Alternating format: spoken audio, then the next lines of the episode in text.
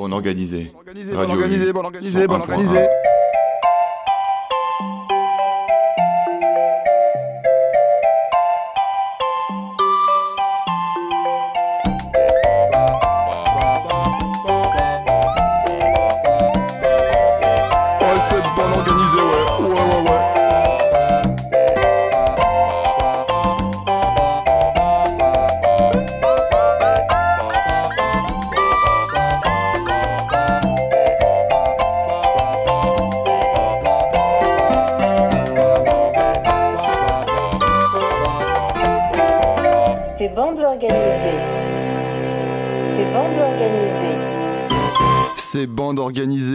Mardi les 21h et vous êtes sur les ondes de Radio U 101.1. On est ensemble jusqu'à 22h, vous le savez désormais. C'est le mardi bande organisée et j'espère que ça gaze avec vous. J'espère que tout le monde est très content, qu'il fasse extrêmement chaud. Moi j'avoue, ça m'emmerde, il fait super chaud, j'en peux plus. Voilà, dans le studio c'est une c'est une calzone, j'allais dire, voilà, c'est une calzone dans le studio. Et aujourd'hui, du coup, on va rester un peu sur cette chose militante, ce qu'est bande organisée, et on va pas faire de léger, et on va parler du Pérou. On va parler du Pérou entre, euh, on va dire, les années 60 et la fin des années 80, avec euh, donc euh, des styles de musique assez variés, mais globalement, on sera dans la guitare. Avant de commencer, je vous fais un petit contexte quand même de pourquoi on est au Pérou à ce moment-là. Alors forcément, qui dit euh, Amérique latine dit euh, dans dans les années 60, 70, 80, mais plutôt dictature, plutôt euh, bien la merde pour le peuple qui subit les conséquences de différentes dictatures. Au Pérou, c'est la même, les campagnes d'assassinat avec l'opération Condor, des militants qui subissent l'oppression, qui vivent dans la terreur. Et on commence en 1962 lors des élections présidentielles. Aya de la Torre, alors un politicien historique hein, au Pérou, qui était d'abord à gauche, puis après il dérive un peu à droite, qui est notamment le fondateur de l'Alliance populaire révolutionnaire américaine, qui deviendra ensuite le parti apriste péruvien. On y reviendra sur ce Aya de la Torre. Donc il est élu en 62 contre Fernando Belaunde Terry, candidat du nouveau, d'un nouveau parti, l'Action populaire, un candidat euh, plutôt de centre droit démocrate chrétien. On se dit super, il y a une élection, c'est très bien. Mais non, euh, l'armée fait annule les élections, coup d'État, réalisé donc euh, par l'ensemble de l'armée, hein, ce qu'on appelle euh, un golpe, in- institutionnel, c'est-à-dire un, coup d'État institutionnel, un truc de groupe. L'armée fonde alors son pouvoir sur ben, une théorie de la sécurité nationale, tiens, est-on étonné, puisque c'est l'armée, suivant laquelle les militaires sont les garants de la Constitution et les protecteurs de la République. Alors des nouvelles élections sont organisées le 9 juin 1963 et les militaires mettent au pouvoir Fernando Belaunde qui à la base était donc euh, le, euh, le candidat face euh, à Aya de la Torre. Donc on se dit bon bah voilà c'est parti pour quelques années. Le 3 octobre 1968, nouveau coup d'état du général Juan Velasco Alvarado qui dirige un gouvernement nationaliste et réformiste. Vous l'aurez compris, dans les années 60 au Pérou c'est pas rigolo pour le peuple. Il y a des coups d'état, en veux-tu, en voilà. Il y en aura d'autres, hein. on va euh, avancer dans le contexte au fur et à, musique, au fur et à, mesure des musiques. Pardon.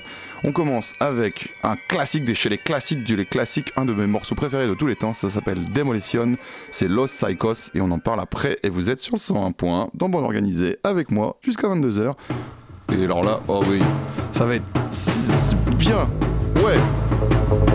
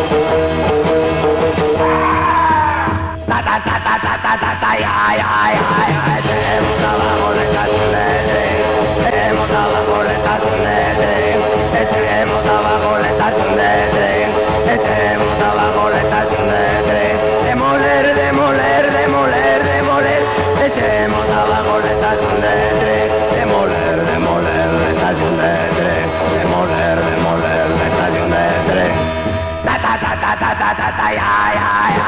Nos gusta volar en las de tren, de volé, de.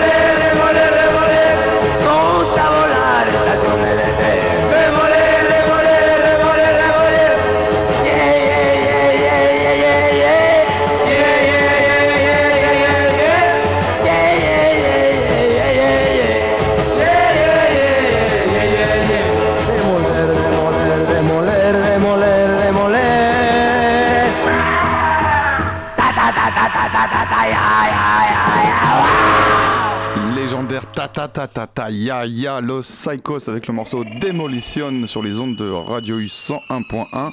Alors avant toute chose, donc je rappelle on est au Pérou, pays de la pomme de terre, jusque 22h. Et donc avant de parler de Los Psychos, je voulais quand même lancer un gros big up et euh, dire quelques mots de Inigo Monster. Alors c'est un gars qui au travers de ses labels euh, Monster et Vampisoul a fait un énorme boulot de digging au Pérou et qui a creusé, creusé, creusé et trouvé énormément de groupes hyper intéressants et notamment Los Psychos euh, en Europe, c'est lui.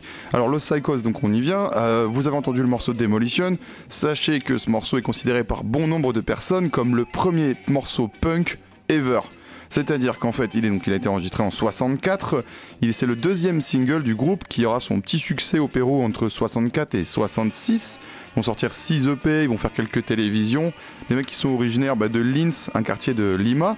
Et donc, quand ils sortent ça, mais le punk n'existe pas du tout, on est en 64 et vous l'avez vu, c'est un morceau hyper vénère, bon très crado, hein, forcément dans l'enregistrement, on n'a pas beaucoup de thunes pour enregistrer à, ce moment-là, surtout de toute façon les jeunes dans les années 60, où qu'ils soient, de toute façon les jeunes ils ont jamais d'argent quoi qu'il arrive, donc ils sont en galère, ils enregistrent ça, c'est très brut, les paroles disent euh, démolir, démolir, démolir, c'est démolir, démolir, démolir, ils veulent démolir la station de train, D'ailleurs, fait assez euh, intéressant, à Lima, euh, il y a une gare, en fait, qui, a priori, c'est de la gare dont il parle dans cette chanson, qu'ils veulent détruire. Il y a une plaque commémorative qui a été marquée, qui est notée. Ici est né le premier groupe de punk de tous les temps, Los Psychos, avec le morceau. Donc, forcément, voilà, après, à Lima, ils ont mis en avant ce truc-là de oui, oui, c'est chez nous le premier groupe punk de tous les temps c'est impossible à dire parce qu'en fait, euh, déjà en tant que tel, le punk, euh, le mot n'apparaît que plus tard.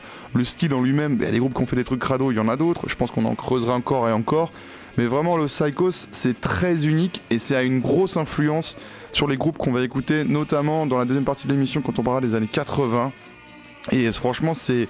Euh, c'est facile à écouter, il y a 12 titres au total. Ils ont fait 6 EP à chaque fois, c'est deux chansons, 12 titres. Et je vous propose d'écouter un autre morceau, pareil, un bien crado dans le son pour se mettre bien dans l'ambiance. Là, après, on ira écouter des trucs un peu plus garage, un peu plus psyché. Enfin, plus garage que ça, tu meurs, mais euh, plus propre dans le garage.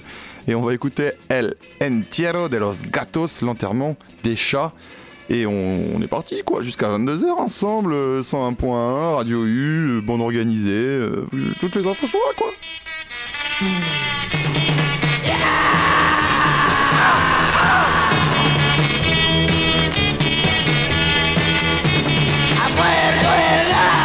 Yo!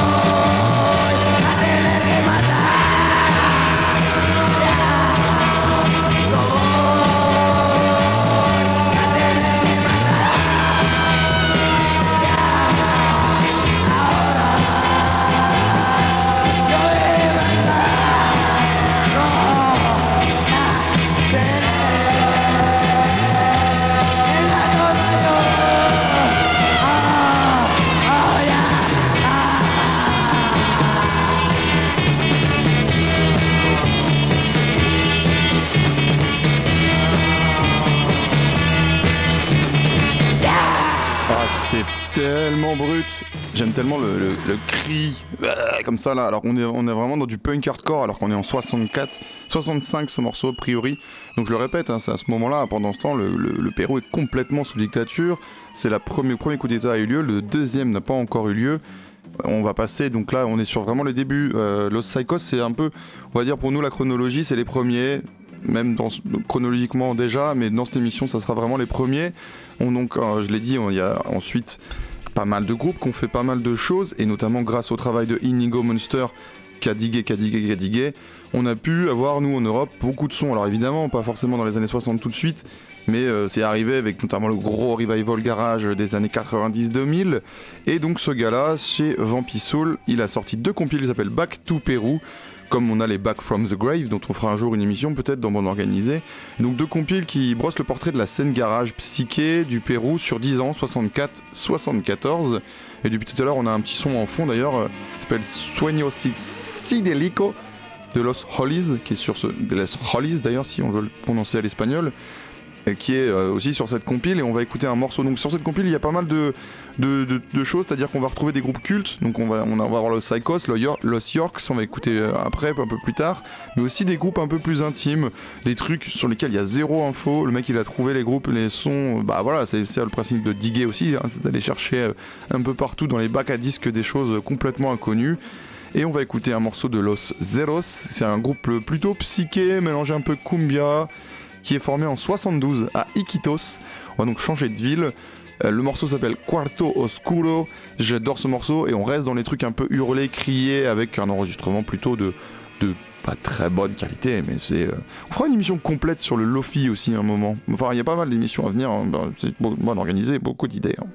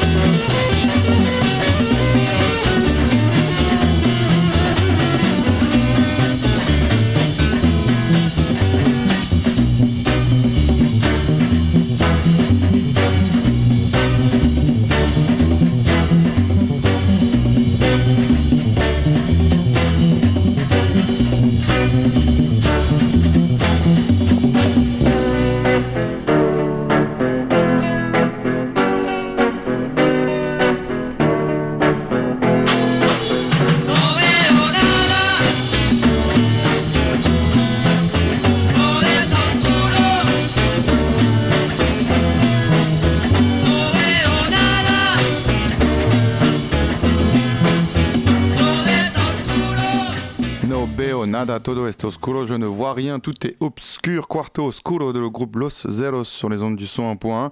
Donc ça c'était sur la compile Back to Peru volume 2. Je conseille à fond hein, les, deux compiles. Moi j'avais pas mal commencé là-dessus, je crois, quand je me suis intéressé au son péruvien des années 60. Et c'est hyper complet, il y a absolument tout le monde dessus. Et il y a aussi ben, ce qu'on écoute un peu en fond là, Los Yorks. Alors les Yorks, franchement, c'est peut-être le groupe le plus connu au-delà des frontières avec Los Psychos, puisque Los Psychos, je l'ai expliqué, a quand même pas mal percé à un moment euh, grâce au digage de pas mal de gars. Donc trois albums, euh, 67, 68 et 69, ça c'est le nom des albums. Une cote de popularité qui a également remonté avec le revival Garage 90-2000. Et c'est vraiment un groupe qui est bon. C'est pas juste euh, parce que sur la compile Back to Peru, on va avoir des groupes avec quelques morceaux intéressants, mais comme sur toutes les compiles, dès qu'on fait des compiles, euh, surtout dans le garage, on blinde, on blinde, on blinde. Tous les morceaux sont pas vraiment excellents. Eux, ils sont sur la compile et leurs albums, en plus de ça, sont vraiment top. Et je conseille notamment l'album, le deuxième qui s'appelle 1968, dont est extrait le morceau qu'on va écouter. Alors là, on a La Punta de mi Lengua en fond.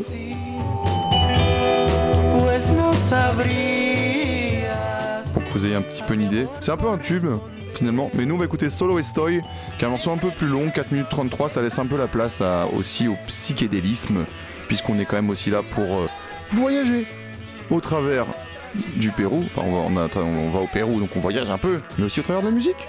Et je rappelle, hein, on est tous, donc là on est dans les années 60 au Pérou, c'est le coup d'état, deuxième coup d'état militaire a déjà eu lieu le 3 octobre 68, c'est le général Juan Velasco Alvarado qui dirige le mauvais gouvernement du Pérou. À ce moment-là, c'est la merde, voilà, mais ils font quand même du son les jeunes, et heureusement, parce que c'est aussi une façon de contester, c'est ce qu'on fait dans Bande Organisée, vous le savez, c'est ce qu'on aime dire, de rester militant, et de continuer à faire de la zik, parce qu'il faut toujours lever le point.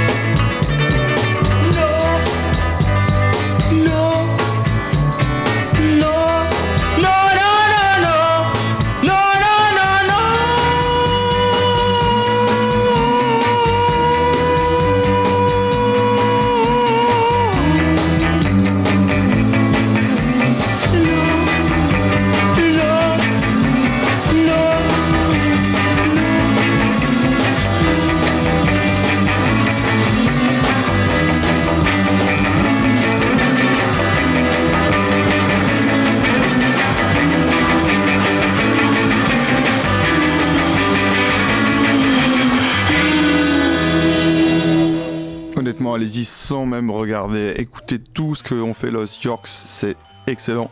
J'espère que ce morceau vous a plu et que vous êtes donc d'accord avec le fait que c'est excellent. On reste toujours dans cette, euh, on va dire, ambiance psychédélique euh, et toujours sur ce truc de Back to Pérou.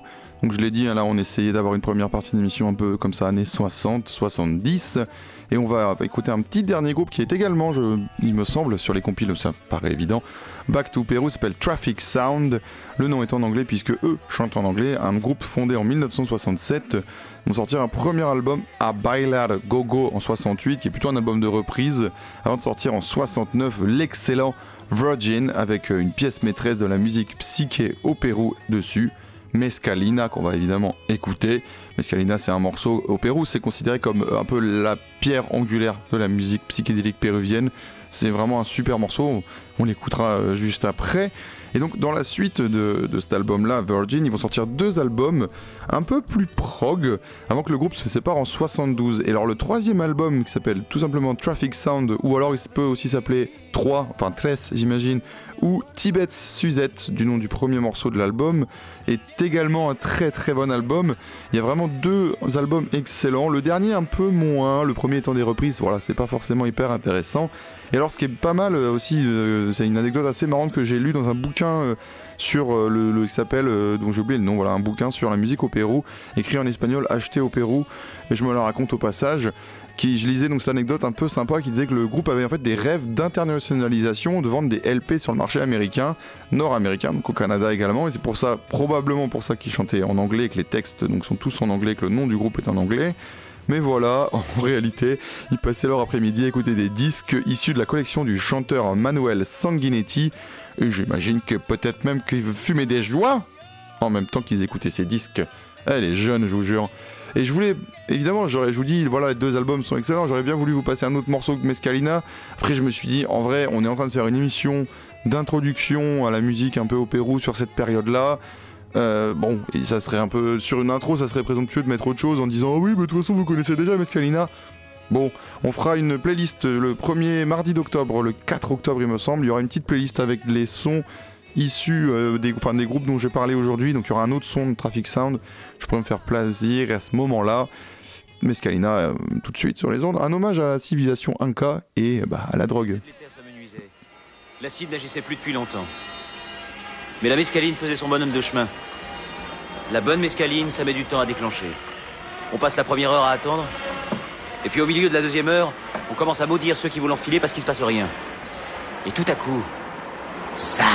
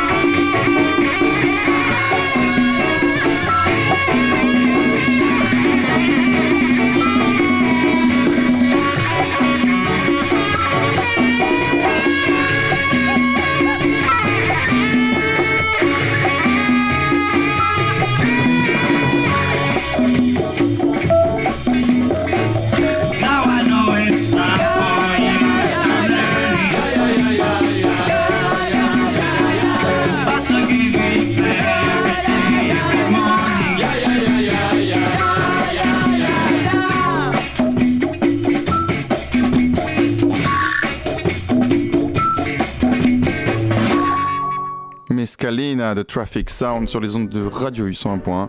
Alors je l'ai dit, on est toujours au Pérou et on est va passer maintenant, puisque la demi-heure est passée, dans la deuxième partie de l'émission. On va passer dans les années 75-85 en gros. Le 29 août 1975, le pays, le Pérou, qui est toujours sous dictature, subit un nouveau coup d'État du général Francisco Morales Bermudez Cerruti. Un coup d'État qui cette fois va un peu faire euh, un coup dans l'eau, puisque le gars va pas réussir bien correctement à gérer son pays. En même temps, bon, on sait bien que c'est le bordel depuis quelques temps, à ce moment-là. Donc il va finalement avoir une assemblée constituante qui sera élue le 18 juin 1978, qui sera dominée par l'APRA. Donc l'APRA, j'en ai parlé tout à l'heure, puisque c'est... Alors il faut que je retrouve le A quand même pour... euh, je dis, j'en ai parlé tout à l'heure, c'est le, parti monté par Aya de la Torre qui était élu en 1962 avant le coup d'État qui met quelqu'un au pouvoir en 1963, l'Alliance populaire révolutionnaire américaine, et donc derrière euh, ce... Alors quand je dis américaine, on, parle bien parce que c'est pas l'Amérique en mode États-Unis, parce que en fait le Pérou c'est en Amérique, et d'ailleurs il y a toujours ce truc en Amérique latine, ça les emmerde qu'on dise les Américains en parlant des gringos. Parenthèse fermée. Donc l'APRA est euh, majoritaire, c'est Aya donc de la Torre qui finalement va présider ça et sera euh, au moment que la nouvelle, au moment de ah, juste avant sa mort, pardon, le 6 juillet 1979, il va promulguer la nouvelle constitution et il meurt lui le 2 août. Et donc ça instaure un régime présidentiel. Et donc c'est à ce moment-là, c'est pas mal parce qu'on se dit ça y est, il y a le Pérou, c'est cool, il y a des élections et il y a donc euh, Francisco Belaunde qui avait, euh, je le rappelle, été élu à la suite de Aya de la Torre du coup d'État qui avait enlevé euh, du pouvoir à Aya de la Torre. Finalement, lui qui était au pouvoir entre 63 et 68 suite à un coup d'État, eh ben il se fait élire, ok. Et donc il va, euh, il- va être élu en 1980, le 18 mai, avec 45% des voix, et ça marque le retour d'un régime civil. Il sera président jusqu'en 1985 et Alan Garcia Pérez lui succédera le 28 juillet 1985. D'ailleurs, à noter que c'est la première fois à ce moment-là qu'un président démocratiquement élu remplace un autre président démocratiquement élu en 40 ans, parce qu'il y a quand même eu pas mal de bordel, de coups d'État et tout ça. Et donc on se dit, je vous, explique ça, et vous dites ah mais c'est bien, c'est super là, c'est, sauf que non. En fait c'est à ce moment-là vraiment la période la plus sombre attaque le Pérou, parce que c'est au début des années 80 que le Sentier lumineux, apparaît, une organisation politique se revendiquant de Mao Zedong, le parti communiste du Pérou d'après eux. Alors tout le monde n'est pas forcément d'accord avec ça, parce qu'en fait ils vont commettre énormément d'actes terroristes. Et c'est euh, ceux dès le début des années 80. Ils vont même partir euh, contrôler une partie de la région euh, andine et la forêt amazonienne du Pérou. Et c'est une période très très très sombre pour le Pérou avec des actions du Sentier Lumineux. Ils vont terroriser des villages, ils vont, ils vont obliger des gens à les rejoindre en faisant des massacres. Et alors en face, la répression de l'État. Donc j'ai donné les deux mecs qui étaient au pouvoir entre donc 80 et 85 et euh, 90 du coup. Il y a une grosse répression, c'est très sombre. Il y a des images euh, qui passent dans les médias de cadavres et partout. Enfin, et c'est une période en plus de répression globale. Et c'est là en fait que naît le rock subaterno, subaterno underground, sous terre. Et c'est un rock qui correspond en fait, ben, c'est le punk si on veut péruvien, qui va apparaître plus tard qu'ailleurs, qui va apparaître vraiment à partir de 82-83, notamment avec euh, comme déclencheur le groupe Leucemia, qui se forme en 83 et sort son premier album en 85. Également l'autre groupe qui vraiment, et c'est là on parle de groupe engagé, hein, c'est du militantisme à gogo, on y va, on y va, on y va, parce que tu vis dans une époque où t'as rien droit de faire, où il y a massacre sur massacre, Enfin, c'est- une horreur, hein, vraiment. Les sentiers lumineux, c'est quelque chose qui. bah, Renseignez-vous si vous n'avez pas l'info, parce que moi je vais pas trop en parler parce que c'est un peu touchy comme sujet. Il y a des gens de gauche qui sont pour, il y a des gens de gauche qui sont contre. Bon, Rage Against the Machine a quand même rendu hommage aux sentiers lumineux dans son clip Bomb Track. Voilà, vous avez les infos, maintenant à vous d'aller checker. Moi, on va continuer, on va recommencer à parler musique et on va donc écouter l'autre groupe, Leucemia étant le premier, Narcosis le deuxième, un trio culte, culte, culte au Pérou. Un seul album autoproduit de A à Z qui sort donc en cassette en 85 et qui est considéré comme l'album le plus copié et piraté de l'histoire du rock péruvien. Parce que ouais, en plus personne n'a de thune à l'époque. Donc euh, t'as un album qui sort en cassette à l'arrache, enregistré sur un Walkman. C'est vraiment ça, il enregistré sur un Walkman avec un, micro à côté. Enfin c'est un truc euh, hyper lofi et personne peut se- le, vraiment se l'acheter. De toute façon, eux, ils peuvent pas en produire beaucoup et donc ça va tourner comme ça. Tous les gens vont les copier de cassette en cassette et tout le monde se le, se le refile. Un album live sort en 86, puis plus rien. Les membres du groupe se séparent pour chacun aller vers euh, d'autres projets. C'est du punk ultra militant enregistré dans des conditions de merde. C'est minimal à souhait. Vraiment, c'est c'est ma cam de ouf. On écoute le morceau Répression, la répression, et on écoutera ensuite un autre morceau qui s'appelle Destino, qui parle en fait, euh, qui donne toutes les, choses qu'on fait dans la vie, comer, mourir, vivir. Enfin, c'est une chanson avec plein de mots comme ça, en mode puzzle, qui évoque un peu ce que c'est une vie. D'abord Répression et ensuite Destino, ensemble jusqu'à 22h, il nous reste une petite vingtaine de minutes. Là ça va carabiner. Là c'est fini le psychédélisme, là ça tape là, ok?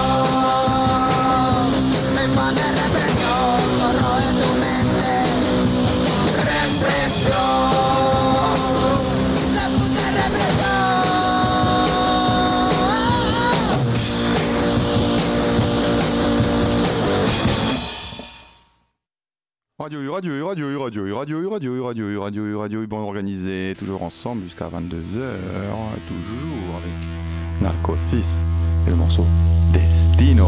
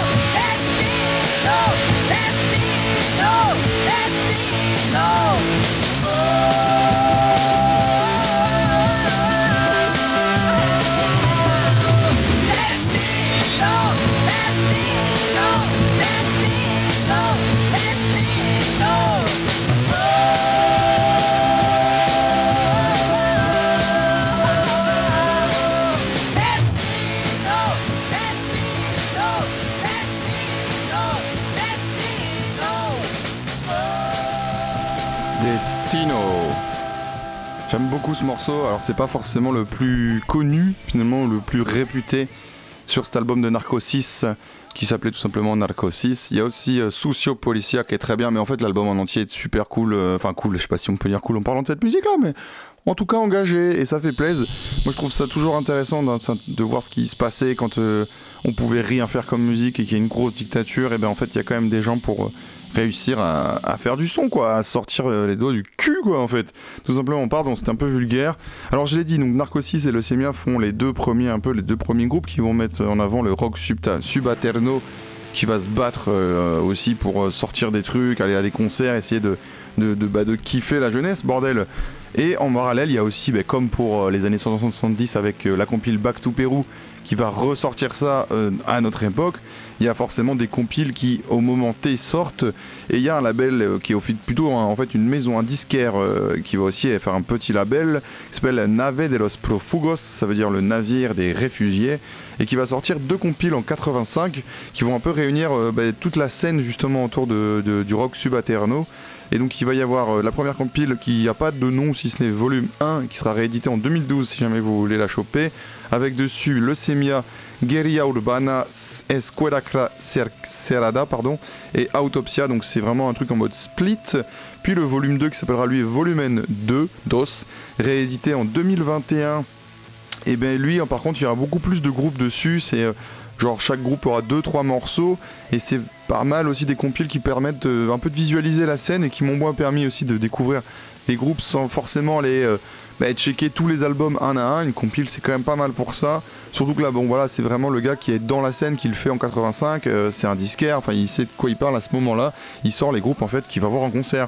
Et notamment euh, je vais vous parler euh, de quelques groupes. On va surtout écouter quelques groupes issus de ces compiles et issus de cette scène sub Subaterno, je vais réussirai à le dire correctement à un moment. Et on commence avec Attaque Frontal, Attaque Frontale, qui s'appelait auparavant Guerilla Urbana, qui était donc sur la première compile volume 1 de ce label. Ils vont changer de nom avec euh, bah, l'arrivée d'un nouveau chante- chanteur notamment. Ils sortent un EP sur un label français en 88, et ça c'est quand même pas banal. Le label c'est New Wave Records qui a priori aurait peut-être un peu des bails chelous. Euh, Le groupe était pas forcément hyper content de la sortie, mais ça c'est autre chose. Depuis plusieurs rééditions, et euh, ben, le leader du groupe, José Eduardo Matute, est mort il y a quelques années maintenant, donc euh, le groupe n'existe plus du tout. Il y a eu quand même, je crois, quelques reformations. Narcosis également, les groupes comme ça qu'on passe, parfois se sont reformés pour un concert un peu unique. Mais comme on fait hein, les groupes qui n'existent plus, qui ont, eu, euh, qui ont été redécouverts soit sur le tard ou qui finalement ont tellement eu d'impact dans les groupes d'après, genre le Velvet et choses comme ça, que ben, parfois ils sont revenus sur scène pour le plus grand plaisir de tout le monde. Alors on écoute un morceau qui s'appelle Sociedad en Decadencia, 1 minute 35, c'est assez vénère. Le mec il chante, il est quand même vénère. On écoute ça tout de suite ouais, ouais, ouais Ouais,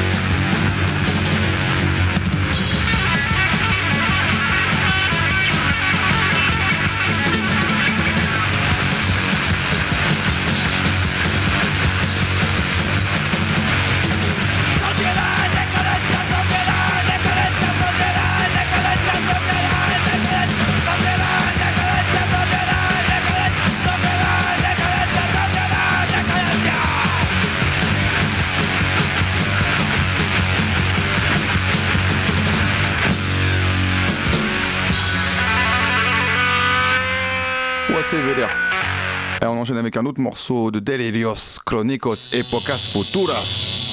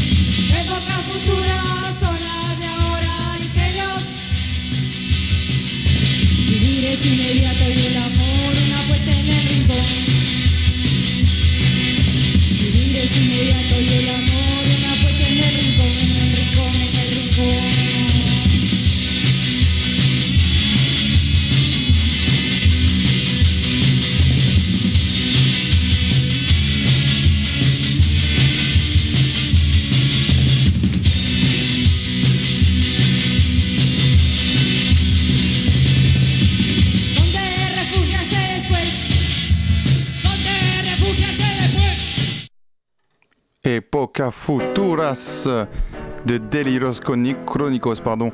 Un groupe qui n'a enregistré qu'un seul album et qui est également présent sur ses compiles, le volume 2. euh, qui a sorti un album en fait sous forme de démo, vous voyez le son un peu crado. Une meuf au chant, chose assez rare euh, sur la scène et c'est quand même plutôt cool qu'il y en ait au moins une euh, que j'ai pu la trouver. Elle s'appelle Liliana Rojas et elle avait formé ce groupe avec Julio Montero. Elle semble- à l'époque, ils étaient ensemble, ils étaient amoureux et euh, ils avaient formé ça aussi avec leur voisin colombien, le colombien Mauricio Vargas et le batteur Kimba Villis qui sera aussi le batteur de qui est aussi le batteur de Leucemia qui a pas mal tourné dans pas mal de groupes euh, de la scène. Forcément, hein, ils étaient liés entre eux tous ces groupes. Et ils split après un an lorsque le couple se sépare et lorsque le fameux Colombien rentre en Colombie. Ils sont reformés brièvement en 2014, eux également pour quelques dates. Je l'ai dit, hein, il y a eu des choses qui se sont faites. L'album vient d'être réédité, genre là, euh, cette année, en vinyle euh, via euh, une boutique de disques qui s'appelle La Esquina del Vinilo, qui est une boutique à Lima. Ils avaient déjà réédité l'album en CD en 2016. On reste sur ce rock subterrano et on écoute un groupe récent, puisque forcément ils existent encore, ces groupes de subterrano, et c'est toujours un peu le bordel au Pérou. 75% de l'économie de Lima, je crois qu'elle est souterraine, donc pendant le Covid, c'était bien bien la merde. Ils n'avaient pas des aides puisqu'ils n'ont pas de travail officiellement. Ça s'appelle Morbo, le groupe. Et Morbo qui euh, se dit euh, punk, punk, P-A-U, P-A-N-Q, pardon, pour punk, mais punk. Euh, ils sont de Lima, ils existent depuis 2001 et comme ils le disent, hasta quien sabe cuando, jusqu'à qui sait quand ils vont s'arrêter, peut-être jamais. Dirigé par Jesus Manillas, les enfants de leucémia, l'arcosis, mais surtout et encore surtout de Los Psychos. Le dernier album en date s'appelle A quien la echamos la culpa. Il est hyper bon, il est sorti en 2021 et on écoute Ninguna Solution et on se retrouvera après pour euh, quelques petites euh, ajustements. Hein? Parce qu'il y a la reprise aussi, on a dit qu'il y avait des reprises maintenant.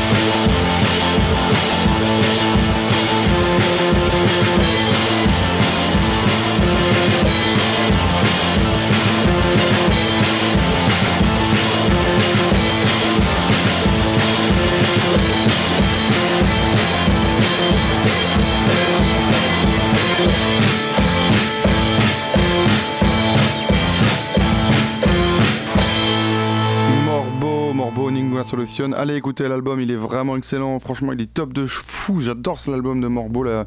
Franchement, c'est 2001, 2021. Aken, Light, Chamos La Culpa. Très, très, très bon. Je signale vite teuf quand même qu'il y a une compile qui vient de sortir. Alors, je finis l'histoire, mais en 92, le dirigeant, le président, le chef du Sentier Lumineux est arrêté et se tasse un peu les, histoires du Sentier Lumineux au Pérou. Sachez quand même que c'est toujours bien le bordel que euh, à Lima, il y a des quartiers de blancs où les blancs se reproduisent entre eux, boivent des cocktails dans des jolis verres pendant que il y a des mecs qui, des familles entières qui vivent dans des favelas, équivalent de favelas au Pérou. Donc voilà, c'est toujours pas réglé, c'est toujours un peu le bordel. Il y a toujours de la pauvreté et euh, c'est toujours bien dangereux dans les rues de Lima. Donc c'est pas fini et euh, je voilà je voulais le dire aussi c'est pas mal de, de savoir jusqu'au bout ce qui se je signale la sortie on écoute ça en fond là d'une compile qui s'appelle Symptomas des Techno Underground Electronic Ways from Peru qui vient de sortir là chez Boo Records. Et j'en parle parce qu'en fait dessus vous trouvez des projets solo des gars des Narcosis qui pendant les après Narcosis dans les années 80 mi deuxième de moitié des années 80 vont faire des, des trucs un peu électro comme ça là. Électro new wave. Mais on se quitte surtout avec la reprise, puisqu'on l'a dit maintenant à chaque fois, une reprise. La reprise, c'est Kella Gates, pop star péruvienne des années 60, qu'on trouve également sur les bacs tout Pérou, tout Pérou, avec une trajectoire assez classique. Sort plusieurs EP, elle a fait de la petite euh, télé, des choses comme ça, elle est bien mise en avant. Finalement, elle met sa fin à sa carrière en 69 pour suivre son mari aux États-Unis et meurt d'un cancer en 99. Et sa reprise, je vous l'annonce même pas, vous allez la reconnaître. On se retrouve la semaine prochaine, une émission sur le Roland TR 808, la fameuse boîte à rythme. En attendant, restez sages